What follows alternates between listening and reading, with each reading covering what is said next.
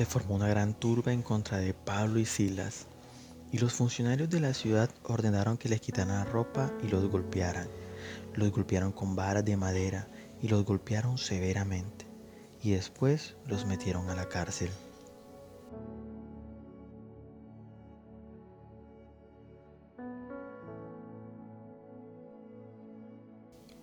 Adán y Eva se paseaban libres por el jardín del Edén, desnudos, no lo notaban, porque la protección de Dios estaba sobre ellos. Su identidad, su seguridad estaba en Dios y no había vergüenza, eran libres. Pero el día que escucharon la serpiente, al enemigo, perdieron su identidad, su protección, su libertad. Se les fue robada todo cuanto Dios les dio y se dieron cuenta que estaban desnudos y se, avergonzaron. Actualmente, el enemigo trabaja exactamente igual. Trata de robarnos nuestra vestidura, nuestra identidad de hijos de Dios, nuestra protección, nuestra autoestima y amor propio. Nos desnuda para traer vulnerabilidad y vergüenza a nuestra vida y entonces robarnos así nuestra libertad.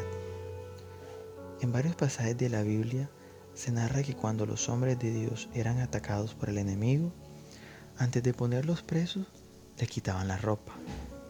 ¿Por qué?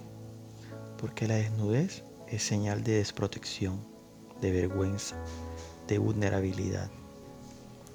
El enemigo para llevarnos presos, para tratar de robarnos nuestra libertad, siempre trata de dejarnos desnudos, trata de quitarnos nuestro vestido, nuestra identidad de hijos de Dios, nuestro valor, nuestra autoestima. Y cuando logra desnudarnos, entonces nos engaña. ¿Viste? No vas a poder salir de esta. Eres un fracaso. No olvides tus errores. No olvides todos los que has cometido porque nunca serás mejor que eso. Nos avergüenza. Nos golpea a través del dolor, de la decepción, del rechazo del rechazo y de inseguridades. Y nos dice que todo esto es castigo de Dios que no merecemos más de lo que hoy tenemos. Y muchas veces nos pone en su contra, nos roba nuestra libertad, nos esclaviza. El enemigo utiliza estas estrategias para que no podamos luchar, para que no nos defendamos, para que no busquemos la protección de Dios nos hace completamente vulnerables porque estamos más preocupados por cubrir nuestra desnudez, nuestra debilidad a través de máscaras. Las mentiras, el orgullo, el control, los celos, la ira, la amargura. Y en vez de luchar por recuperar nuestra libertad, nos preocupamos más por recuperar aquello que no es necesario. Entonces, cuando estamos en esta condición nos engaña, nos dice que todo lo malo que nos pasa es porque Dios nos está castigando, porque es un Dios indolente, injusto, castigador, que no nos ama y que solo anhela hacernos sufrir. Y esa es una gran mentira que muchas veces creemos porque estamos lejos de Dios, vulnerables, sin su protección, sin su presencia a nuestro lado pero Dios quiere abrir las puertas de la cárcel. Hoy Dios nos dice, rápido, levántate. Las cadenas caen de tus muñecas. Eres libre. Ahora vístete y ponte tus zapatos.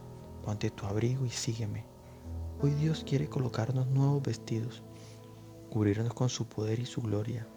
Él quiere abrigarnos con su presencia y solo allí seremos revestidos de su amor, de su identidad, de su protección de su fortaleza. Oración del día. Amado Padre Celestial, hoy me levanto y me visto con tu protección, con tu amor, con tu fortaleza, con tu santidad. Declaro que soy libre de cualquier atadura que el adversario haya lanzado sobre mi vida y con eso esclavizarme. En el nombre de Jesús. Amén.